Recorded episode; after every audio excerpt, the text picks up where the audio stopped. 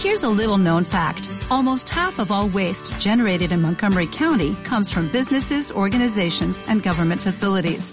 Reducing the amount of waste in your workplace will have a positive impact on our environment.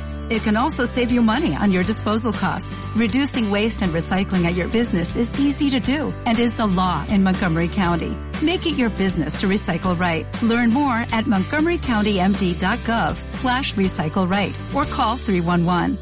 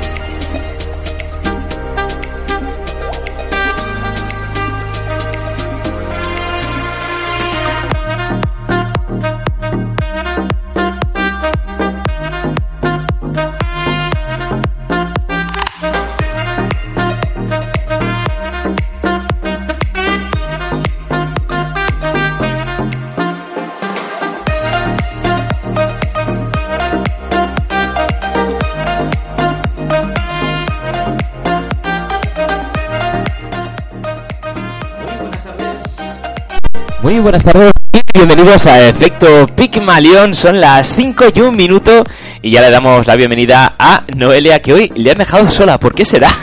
Pues mira, Abril se ve que, aunque tiene cuatro semanas, vamos a venir todos disgregados. Ah, Vamos a bueno. venir de uno en uno este mes, porque no hemos podido cuadrar de otra forma, y como están también las Pascuas, las vacaciones, la Semana Santa, pues lo hemos pensado así.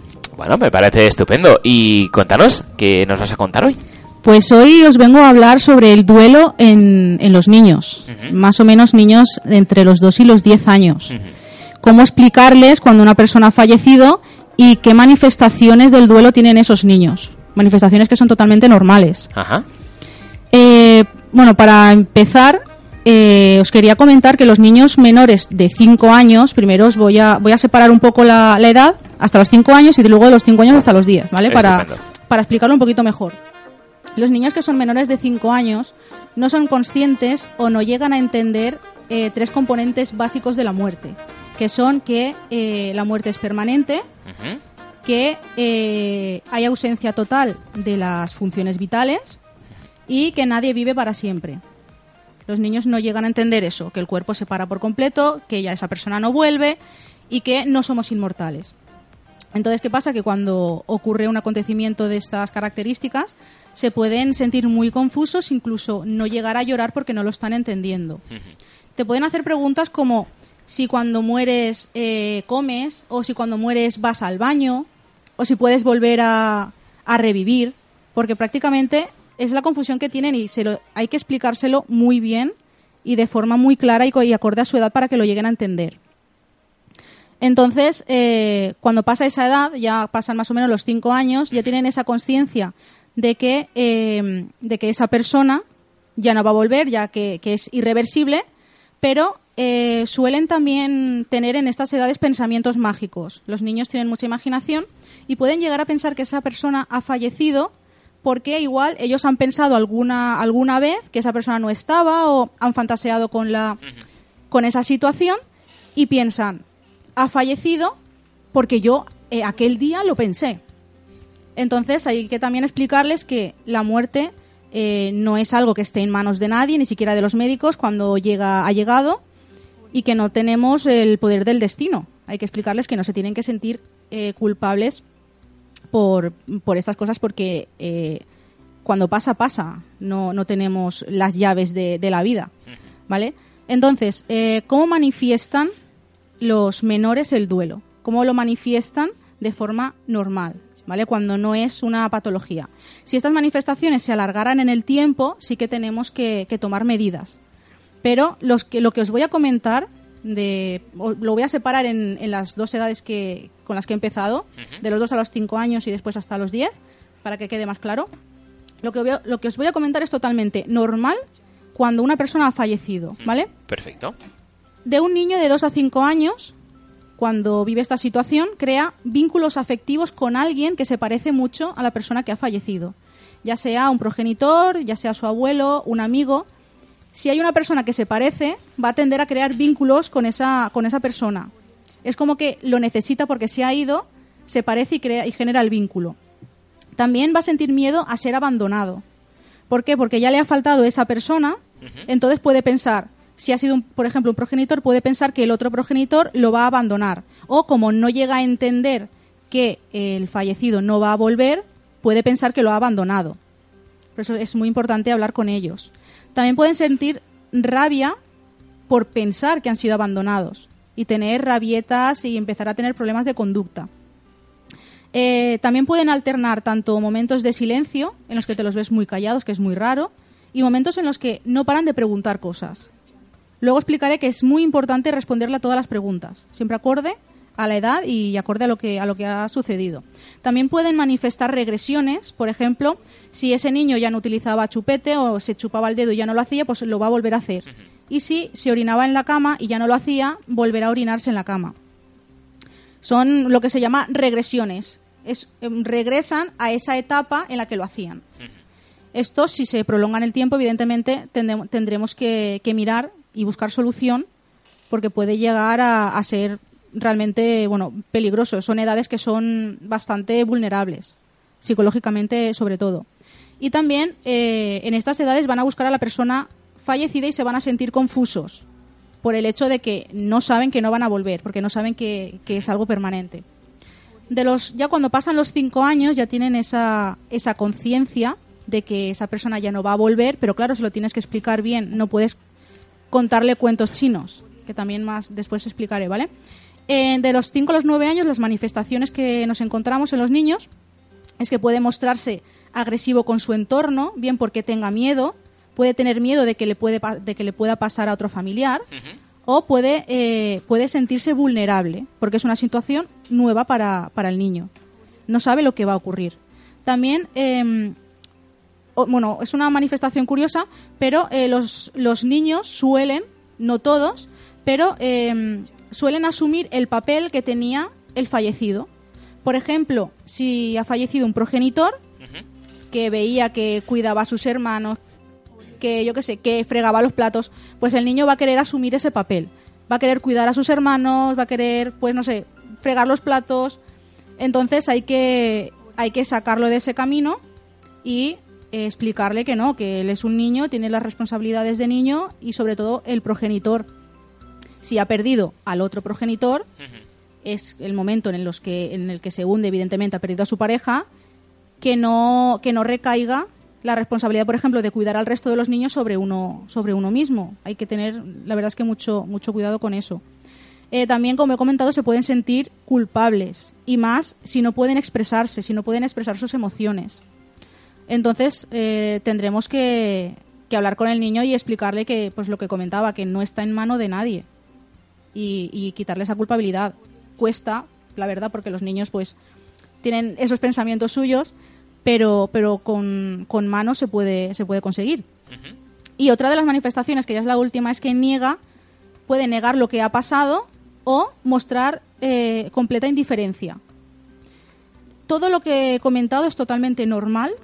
Es normal que un, que un niño manifieste eh, estas conductas porque ha pasado algo grave y algo gordo para él que igual nunca eh, le ha pasado antes. Es algo muy nuevo y, y es totalmente normal. Otra cosa es que pasen los meses cuando ya el niño tiene su rutina y que se siga manifestando y que incluso tenga malas notas en el colegio, que deje de, de hacer actividades que antes le gustaban. Entonces sí, entonces tendremos que mirar de hablar con el colegio, de hablar con la familia, de hablar con un especialista para ver qué le está pasando.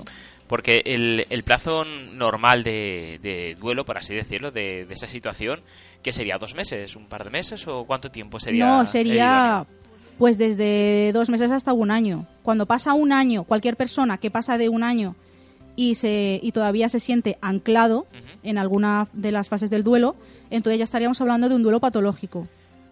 Que nos, ya, mira, vinimos a hablar hace ya un montón de tiempo, un montón de meses. No sé si te acordarás que viene con, con Azucena a hablar Sí. del duelo patológico. Todavía está el artículo en nuestras redes sociales.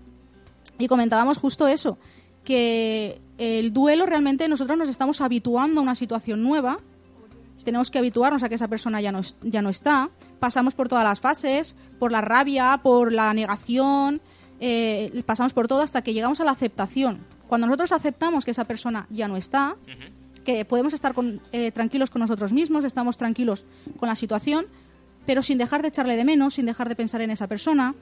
Como me acuerdo que comentaba yo, es eh, ponerle una vitrina en tu corazón, dejarlo en esa vitrina, observarlo de vez en cuando, pero dejarlo ir. Eso es ya cuando, cuando lo aceptamos. Entonces, eh, más o menos cuando, cuando pasa el año, según también la persona y según las circunstancias, las que, según las circunstancias por las que ha pasado esa persona que ha fallecido, según la- el tipo de muerte que haya sido. Si ha sido una muerte muy repentina, evidentemente el choque va a ser más duro, pero si, por ejemplo, es una enfermedad que, que ha tenido su tiempo, nos da a nosotros tiempo para ir asimilando antes de que llegue el adiós. Y en el caso de, de los niños, que es lo que estamos hablando, eh, es muy común eh, que cuando un niño pues tiene a lo mejor una mascota, un pez, un perrito, un hámster, un periquito, cualquier eh, animal que le ha acompañado, pues cuando ese animal fallece, los padres lo que suelen hacer es eh, no decirle eh, tu periquito se ha muerto, no. Dicen, eh, se ha ido volando, se ha Sí, sí, escapado, es que ha abierto la ventana, se ha encontrado a su papá, a su mamá y se ha ido con ellos volando. O el hámster, pues mira, estaba en el campo, ha visto a sus amiguitos, su familia y se ha ido. O el pez es que ha saltado al mar y, y se ha ido para nadar. Es decir, pero nunca se, se le dice o no se suele decir, eh, pues mira, lo siento, pero tu pececito pues ya era muy mayor o los pececitos eh, tienen una vida muy corta y ha pasado esto. Entonces, a lo mejor eso sería un inicio para que ahora que empezaran a aceptar Claro. lo que es eh, la muerte desde, desde ese animal de compañía o esa mascota y luego poco a poco pues ya se vaya familiarizando y expandiendo digamos ya no solo a, a tu animal de compañía o, a tu amigo sino a familiares también Claro. entonces a lo mejor eh, es un problema también para los padres o, o familiares en general el saber el cómo enfrentarse al niño y es como que ya deja de ser niño, es decir, como que ya le, le- le enseñas la parte cruel de, de la vida Claro. tan, tan, tan pronto. Es como Sí, pero te- es que te la, tienen reparo. que ir viendo y la tienen que ir viendo desde pequeñitos. Más o menos con una edad de dos años los niños ya empiezan a hacer un montón de preguntas. sí. Entonces, eh, como digo, aco- acorde a su edad, con las palabras adecuadas a su edad, no tenemos que tener miedo a decir la palabra muerte. Y podemos empezar por ahí, por explicándoles la naturaleza. Que, por ejemplo, su pajarito, igual que un día nació, pues sigue un ciclo y cuando llega viejo tiene que irse. Que hay mm, animalitos que igual se ponen enfermos y que se van antes de, de tiempo. Hay que explicárselo. Y que esas muertes, pues que ya no volverán, que ya no lo volverán a ver. Por eso también es importante que si una persona, que mira, voy a, voy a comentarlo ahora, ¿vale? Perfecto. Eh, ¿cómo, ¿Cómo explicarle a un niño, por ejemplo, en, en un- o sea, una persona que está enferma, un familiar que está enfermo, ya sea su abuelito o su padre, eh, ¿cómo, ¿cómo le explicamos al niño? ¿Cómo llevamos a, cómo guiamos al niño en esa situación, no? ¿Cómo preparamos al niño para, para vivir el duelo que va a vivir después de esa enfermedad con esa persona? Primero, eh, habría que buscar el momento oportuno y un lugar que, que estemos eh, calmados los dos, la persona que se lo va a comunicar y el niño, para explicárselo. Hay que explicarle la situación. Por ejemplo, tu abuelito se ha puesto enfermo, eh, con esta enfermedad llegará un momento que nos tendremos que despedir de él porque ya habrá llegado su hora y podemos poner el ejemplo de la naturaleza como estábamos explicando y explicarle pues y que igual que los animalitos o igual que su pececito un día dejó de vivir su abuelito también se tendrá que ir. Y no hay que contarle cuentos chinos ni de que se va de viaje ni de que ni de que está durmiendo ni nada. Claro, porque eso le, le puede frustrar porque se va de viaje y dice, vale, ¿cuándo vuelve? claro es que eh, y ahí- luego, claro, puede pasar que luego cuando tu padre o su padre diga, eh, me voy de viaje, mm, vengo la semana que viene, el niño puede asimilar que su abuelo se fue de viaje y nunca más vino y puede traumatizarse, claro. Claro, claro. Lo que le estás causando al niño es una sensación de abandono. Sí. Porque te va a volver a preguntar al día siguiente cuándo va a volver. Y a la semana siguiente lo va a preguntar. Si no le explicas que el abuelito se ha ido y que no va a volver, que no es que esté de viaje, es que ha terminado su ciclo de vida. Entonces, si no se lo explicas, el niño mm, va a tener una- un cacao en la cabeza, le vas a generar una confusión y a la larga lo va a pasar peor. Porque cuando sea un poquito más mayor, se encuentre con otro fallecimiento se pega otra vez el choque y ya vea que, ostras, es que es verdad que ya no vuelven, entonces el abuelito, lo que me contaban, tal y cual, es un poco también frustrante para el niño. Entonces, eh, que los padres no tengan miedo a hablar abiertamente con los niños, sobre todo si es una enfermedad larga, ir preparando al niño. Eh, no hay que apartarlos de la realidad. Cuando es una, una enfermedad, no hay que ahorrarles el sufrimiento, porque muchos muchos padres pensan, bueno, muchos padres piensan, yo todavía no soy madre, pero iba a decir pensamos. Yo es que tengo tengo gatos, a mis gatos no les he explicado Ah, todavía bueno. esas cosas. Pues oye, también va siendo hora, ¿eh? Sí, sí. Bueno, tienen ocho meses, creo que son muy pequeñitos aún. Bueno, el caso, que muchos padres piensan que no contándoles algo, o sea, no contándoles esa gran realidad de la vida a sus hijos, les están ahorrando un sufrimiento. Y realmente lo que están haciendo es alargarles el, el tiempo del sufrimiento. O sea, el sufrimiento va a llegar en algún momento de su vida. Y si se lo vamos explicando de forma eh, progresiva, tranquilamente, como, como he comentado ya dos veces, acorde a su edad, con las palabras adecuadas, sin tener miedo a nombrar la muerte, entonces el niño lo va a ir asimilando. Va a ir sabiendo eh, que eso es ley de vida. Y después, pues no vamos a tener niños que se van a encontrar con, con un fregado más gordo cuando, cuando sean más mayores. Cuando la persona está enferma, muchos niños también se sienten un poco desplazados. Ven que su, que su familia alrededor pues están hablando de que han ido al hospital, de que el médico ha dicho no sé qué. Entonces el niño lo, lo va a absorber porque tú no vas a esconder al niño en un rincón insonorizado para hablar de la enfermedad de esta persona. Los niños están por la casa, los niños lo escuchan todo Sí. aunque, aunque pensemos que no. Da igual en qué rincón de la casa lo van a pillar. Y si te encuentras con fulanito en la calle y has explicado lo que, lo que ha pasado y estás con tu hijo que te vas de compras, el chiquillo lo va a escuchar. Entonces, tenemos que coger al niño y explicárselo. Ha pasado esto. Eh, está en el hospital. Tenemos que cuidarlo.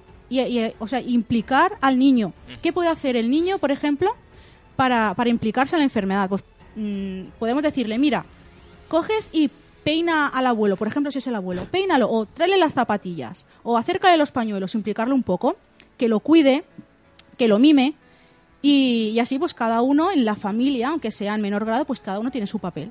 El niño pues se sentirá un poco más, como un poco más acogido y no tan, no tan, mm, bueno, abandonado. Abandonado parece una palabra muy fuerte, pero los niños son muy pequeñitos y lo ven así. Sí, no, y que, y que siempre se tiende a aislar. Cuando pasa eso, pues siempre se busca alguien de la familia o algún amigo. Pues mira, quédate a dormir en casa de tu tía. O mira, ahora te vas a ir al cine Claro. con tu primo. Pues ahora vas a dormir con y así tu como que, prima. que le- Entonces, lo vamos ocultando y Claro. vamos a- apartándolo de la enfermedad. Y lo que estamos haciendo es que el niño, pues cuando tenga algo, algunos añitos más, va a decir, pues yo igual podría haber estado más tiempo con mi abuelito, con mi abuelita, o con mi padre, con mi madre, o si, ha tenido, si tiene un hermanito, un hermano al que está muy apegado, ¿cómo lo, cómo lo apartas de ese hermano, ¿no? que, que realmente está viviendo sus últimos meses, por ejemplo? Pues lo ideal es que lo, que, que lo metamos también en la situación, normalizándolo por completo, explicándole que, que no pasa nada, que, que algún día se irá. Incluso si sabemos que va a fallecer y que es, mm, vamos, que no hay otro remedio, podemos preguntarle al niño, ¿quieres despedirte de él? Si sabemos que está cerca, el momento, y el niño puede, puede decidir o no si se quiere despedir de esa persona. Igual te dice, ay, no, porque mm, me da miedo o yo qué sé. Pero si el niño decide que se quiere despedir de esa persona, ¿por qué no hacerlo? Que sería, bueno, en lugar de, hacer una despedida dramática, pues coges y le dices al niño, pues mira, mm, vamos a ir a hacer una visita, le llevas un dibujo o le llevas algo personal que, que tengas con, con esa persona o le cuentas un cuento, una despedida que, que sea agradable para que el niño tampoco se quede con, con la amargura esa de me han llevado a despedirme de él, sé que se va a ir y se queda como el mal sabor de boca, ¿no? Es como suavizarlo un poquito. Claro, bueno, estamos hablando de, del caso cuando hay alguien en la familia que, eh, pues por desgracia, eh, se va a enfrentar a esa situación. Pero luego está también eh, el otro lado, que es cuando eh, no hay ninguna situación así, pero sí que se le quiere preparar al niño, por lo que hemos dicho, porque tiene una mascota que ha fallecido, Mm. o, o simplemente porque te va a preguntar, o a lo mejor eh, el abuelo de un amiguito suyo pues ha pasado esto, o Sí, tal. puede verlo también en otra Eh, familia. claro, entonces, eh, ¿cómo entras? O sea, ¿cómo le explicas al niño? Y dice, mira, eh, siéntate que vamos a hablar de esto. ¿Cómo, ¿Cómo se lo planteas para que él lo entienda, para que no sea traumático, que no le dé miedo, que no, no se asuste, pero que lo entienda, que, que va, poco a poco vaya razonándolo y vaya, vaya entendiéndolo? Pues si es un caso, por ejemplo, del abuelito de un amigo, que evidentemente el amigo va a faltar a clase, se va a dar cuenta de, de la ausencia del amigo, va a preguntar, ¿dónde está? ¿No? Pues le vas a tener que explicar, pues mira, su abuelito eh, ha estado enfermo, eh, ha llegado su hora, le explicas tranquilamente lo que es, si todavía no se lo has explicado, le explicas pues lo que es el ciclo de la vida, se lo explicas con algún ejemplo de algún animalito, de la naturaleza.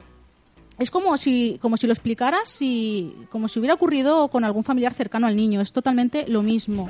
O sea, se lo explicas totalmente igual. Porque realmente es, es lo mismo. Es la misma muerte, pero en, en casa ajena, como decirlo así. Entonces, eh, adecuándolo a, a las palabras, al vocabulario del niño, incluso explicándoselo con juegos. Lo que hay que hacer es eh, responder a todas las preguntas que tenga el niño. Y no tienes que tener miedo a, a no tener respuesta a algo. Si tú, por ejemplo, no sabes responder a algo, simplemente le puedes decir, pues esta, esto es que no te lo puedo responder porque ni siquiera yo lo sé. Por ejemplo, ¿y qué pasa después de la muerte? Eso no lo sabemos nadie. Y se lo tienes que explicar como algo natural. Claro, y es importante porque eh, se suele pensar que si tú no le dices nada al niño, eh, pues va a estar aislado y no le va a dar ni información de ninguna parte. Pero un niño eh, está con otros niños en el cole, eh, sale a jugar al patio. Es que la información le va a llegar. Le va a llegar y muchas veces pues eh, hay niños que ya sabemos que hay niños que son un poco crueles Sí, cuando son pequeños bastante. o no tienen filtro y entonces eh, pueden digamos eh, transgiversar o bien por desconocimiento o bien intencionadamente lo que ellos saben que no es verdad pero si el otro no lo sabe le puede contar un poquito eh, adulterada esa realidad y el niño una de dos o llega traumatizado a casa o llega con miedo no dice nada se lo calla y poco a poco va la bola bastante más, gra- más grande o llega el momento de que el niño al final le dice oye mamá papá eh, pasa Claro. esto me han contado esto es verdad o, o no y entonces cuando ya se tienen que enfrentar a, a esa realidad O puede incluso llegar a imaginarse esto me va a pasar a mí, esto le va a pasar a mis padres Claro. y, qué va- y qué voy a hacer yo si me quedo solo. O sea, se puede generar una bola inmensa. Si ves que eh, ese niño les está llegando la información, a ver, hasta que no pregunta o hasta que no se pega de, de lleno con esa, con esa situación, realmente no hace falta sentarlo y decirle, oye, mira, la muerte es esto. Por si algún día pasa, que sepas que es esto. No hace falta. O sea, eh, si pasa o si ves que le llega la información, entonces sí. Entonces le vas explicando porque te va a preguntar o te va a llegar información de que se ha estado hablando en el colegio o lo que sea. Entonces lo ideal también es que, que- que se lo cuente alguien que tenga apego con ese niño. O sea, que no se lo cuente un vecino o que no se lo cuente la madre de fulanito porque se le murió el abuelo. Si le llega la información, lo coges, lo sientas, entonces sí. Mira, te voy a explicar lo que es, te voy a explicar por qué ha pasado y que nos va a pasar a todos. Tranquilamente. No hay que mentir al niño, lo que decíamos, no hay que decirle se ha ido de viaje, no hay que decirle se ha dormido, porque además de eh, crearle falsas esperanzas, le estamos creando una sensación de abandono. Lo- mira, lo tenía aquí delante porque lo tengo por puntos y te voy contestando también. Está saliendo justo, guay, me estás hablando tal los puntos. Eh, mira, eh, que coste que... te- además se ve que tengo un ordenador de espaldas, eh, que no, Sí, sí. no lo estoy viendo. Esto es, vamos, también quería, bueno, quería hacer una puntualización a esas personas que son creyentes, también, que también pueden generar confusión en sus hijos diciéndoles que van al cielo. Se- eh, sobre todo según a qué edades. Porque, por ejemplo, eh, si tú le dices, es que el abuelito, bueno, estoy, estoy hablando todo el rato de abuelitos, ¿vale? Pero puede ser cualquier persona. Sí, sí. Es por poner un nombre. El abuelito se ha ido al cielo, se ha ido con Dios al cielo. Entonces el niño piensa, vale, si hemos enterrado al abuelito, está aquí en este cementerio, ¿cómo me estás diciendo que se ha ido al cielo? Porque no tienen esa concepción de separar alma y cuerpo. Entonces aquí lo más sencillo de explicarles sería, Dios le ha concedido un nuevo cuerpo. Pues igual se ha materializado en un animalito o se ha materializado en un bebé que está al otro lado del mundo, que volverá a ser persona. No nos encontraremos con él, pero tiene otra nueva vida, porque lo va a asimilar más, porque es algo material que el niño eh, puede palpar más que algo como, como el alma. El alma es como... No tienen todavía conciencia de eso. Es como muy inmaterial. Claro. Y además, eh, bueno, también es que estaba haciendo un repaso y los niños han crecido con, con Disney, por decir algo. En Disney hay muertes. Hay Sí, y muertes muy duras. Y, muy crueles. Y muy y- y muy duras. crueles que luego cuando eres mayor te paras a pensar y dices, ostras, Yo con Mufasa lloré mucho. ostras, es que está. Mufasa, luego, yo qué sé. La madre de Bambi. eh, la madre de Bambi, eh, eh, Maléfica de la Bella Durmiente, Sí. como, como muere. eh, es que hay varias. Entonces dices, caray, es que el niño está viendo esto y, Sí, sí, sí, es y el, el realmente... momento de explicarles. Si ven esas películas, o sea, tú tienes que estar preparado para, para, para responder preguntas, porque Disney hace a los niños pensar mucho, Sí, sí. muchísimo. Hombre, es que yo creo que la más cruel ha sido Bambi. Sí, O sea, yo- además que es una película ya muy vieja, Sí, sí. es de las más viejas y es que fue un zasca ahí a la vida que... Claro, es una película para niños y el primer golpetazo es la muerte de la madre. Sí. Y dices, es, que, "Ostras". es que pueden pensar, le puede pasar a mi madre. claro, entonces tienes que, tienes que verla. Por eso es bueno también que, bueno, también no, es bueno a secas que te sientes con tus hijos a ver las películas. Y las series y todo lo que sea, aunque sea de Disney, aunque sean dibujitos, porque si dejas que tu hijo vea la tele solo, se va a montar un cacao, como no estés Sí. a su lado para responder las preguntas, que después va a ser peor. Bueno, voy a continuar con otro punto que me parece súper importante, ¿vale? ¿Es conveniente que participe en el rito funerario? Es conveniente, pero no necesario. O sea, si el niño. Tú le puedes preguntar, ¿vale? Tú le has explicado lo que ha pasado. Y le puedes preguntar, mira, vamos a ir al tanatorio, va a haber un entierro y le explicas cómo es el rito, si es en España, en nuestra sociedad, que es el rito de ir al tanatorio, después enterrarlo, incinerarlo, pues le explicas cómo se hace socialmente, no- bueno, lo que es la costumbre. Y le preguntas, ¿tú quieres venir? Va a haber mucha gente. ¿Por qué de qué edad estaríamos hablando? O sea, eh, para evitar que el niño pueda traumatizarse, por así decirlo, ¿qué edad sería aconsejable el hacerle partícipe? Porque a lo mejor un niño de dos años eh, te No se va a enterar. no se va a enterar, pero a lo mejor ciertas imágenes se pueden quedar grabadas y luego pues puede tener pesadillas, eh, pueden venirle esos recuerdos de, de repente.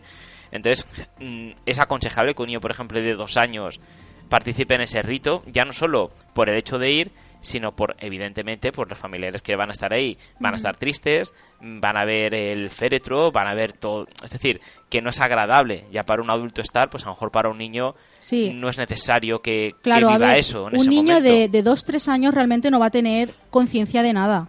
Y como he comentado al principio, en esas edades no suelen tener conciencia de que eso es eh, permanente. Entonces, igual, son edades en las que los tenemos que, relajar un poco. Si, si te van a hacer preguntas, responder igual, acorde con su edad, pero les puedes responder de la misma forma. Pero si, por ejemplo, ya puedes hablar con ellos, puedes tener una conversación más fluida, que son más curiosos, que tienen más preguntas, entonces sí, es que estaríamos hablando de cuatro años, cinco años, seis años. Entonces les podemos explicar eh, lo que va a ser, lo que se va a encontrar, prepararlo y preguntarle, ¿tú quieres ir? Va a haber gente que va a estar llorando porque lo echan de menos, porque saben que no lo van a volver a ver más. ¿Quieres ir? ¿Quieres despedirte? Entonces, si el niño no quiere, no lo obligues. Pero si el niño quiere, lo puedes llevar, aunque sea un ratito. No lo tengas todo el día, como estamos todos en el tanatorio todo el día hasta que llega el- la hora del entierro. Pero sí que lo puedes llevar un ratito. Cuando lo lleves, eh, estar todo el rato con él, explicarle todo lo que te vaya preguntando sobre lo que va viendo. Incluso, eh, si quiere despedirse de la persona fallecida, el me refiero al cadáver, eh, tú le puedes preguntar también, ¿quieres ir a verlo? Y le explicas cómo va a estar. Va a estar así, ya no respira, porque ya no, ya no está aquí. Se lo explicas de la, de la mejor forma que puedas, según la edad que tenga, y si le apetece, acompáñalo. Si no, no hay que obligar a nadie. Por eso digo que es conveniente, pero no es necesario, es- porque si el niño no quiere, Claro. no hace falta. Pero si, eh, si el niño te lo pide o tú se lo explicas y lo quiere hacer, tampoco es malo. Si va a tener a ese adulto al lado que le va a explicar las cosas, que lo va a acompañar, que le va a decir que no pasa nada, incluso le puede decir que le puede dar un besito de despedida. Si es su abuelito, por ejemplo, no va a tener miedo a su abuelito. Si está allí tumbadito, no le va a tener miedo. Entonces, si vas con él y ves que no hay miedo, que simplemente su abuelito que ya no está, no va a pasar nada. Al niño no le vas a crear ningún trauma. Simplemente que si no quiere no lo hagas, si quiere acompáñalo. Claro. Y bueno, eh, y afortunadamente eh, hay lecturas que ayudan eh, precisamente a, a- a entender, que el niño entienda y explicarle las cosas. Entonces creo que tienes ahí un par de... Sí, de- bueno, un par, un par y creo que ya son la y media, ¿no? Sí, pero no, no, ya te he dicho que no te iba a cortar, al menos esto es interesante. Eh, Sí, vamos sí, a sí. dar mención de, de algunas de esas lecturas porque yo creo que son bastante interesantes. Mm, Hay lecturas tanto para, para situaciones en las que la persona está enferma, para preparar al niño, y hay lecturas para personas que, pues, que ya no están y que hay que explicar al niño que ya no están, ¿vale? A ver, está la madre de Mark está deprimida, está también el libro Fufu y el abrigo verde, el papá de Mía está raro, Eh, el papá de Mía está raro es sobre la enfermedad. Eh, también está el libro de editorial El Triciclo, que es ¿Dónde está el abuelo? Editorial Destino, que es ¿Dónde está Güelita Queta? Güelita, con los dos puntitos en la U. Se escribe así, Huelita Queta. Eh, también tenemos de la edición editorial Galera, Se ha muerto el abuelo. Tenemos de la editorial Salamandra, Mamá, ¿qué es el cielo? También tenemos la edición diagonal, Consejos para niños ante el significado de la muerte. Tenemos editorial Juventud, Te echo de menos. Editorial Luciérnaga, Recuerda el secreto. Luego editorial Timun Más, Osito y su abuelo. Suele ser mucho más de abuelo porque realmente son situaciones que son las que más se ven, ¿no? Eh, a ver, que me pierdo. Iba por Osito y su abuelo. Vale, sí, me quedan dos. Ahora tenemos edición Luciérnaga, Los niños y la muerte. Y edición Edelvives, Caracoles, Pendientes y Mariposas. O sea, hay muchos libros que los, los padres que tengan dudas sobre, sobre este caso pueden conseguir el libro, incluso pueden ponerse en contacto con algún especialista que les pueda explicar mucho mejor cómo pueden llevar el, el caso con sus hijos. Perfecto. Bueno, pues queda apuntado. Muchísimas gracias, Noelia. Un placer, como siempre. Y bueno, no sé si te veré la semana que viene. No sé si te toca a ti o a la quién le toca. La semana que viene creo que viene Josemi. Ah, perfecto. Bueno, pues... Sin la tablet. sin, la tablet. Muy bien. Pues muchísimas gracias. Venga, hasta luego.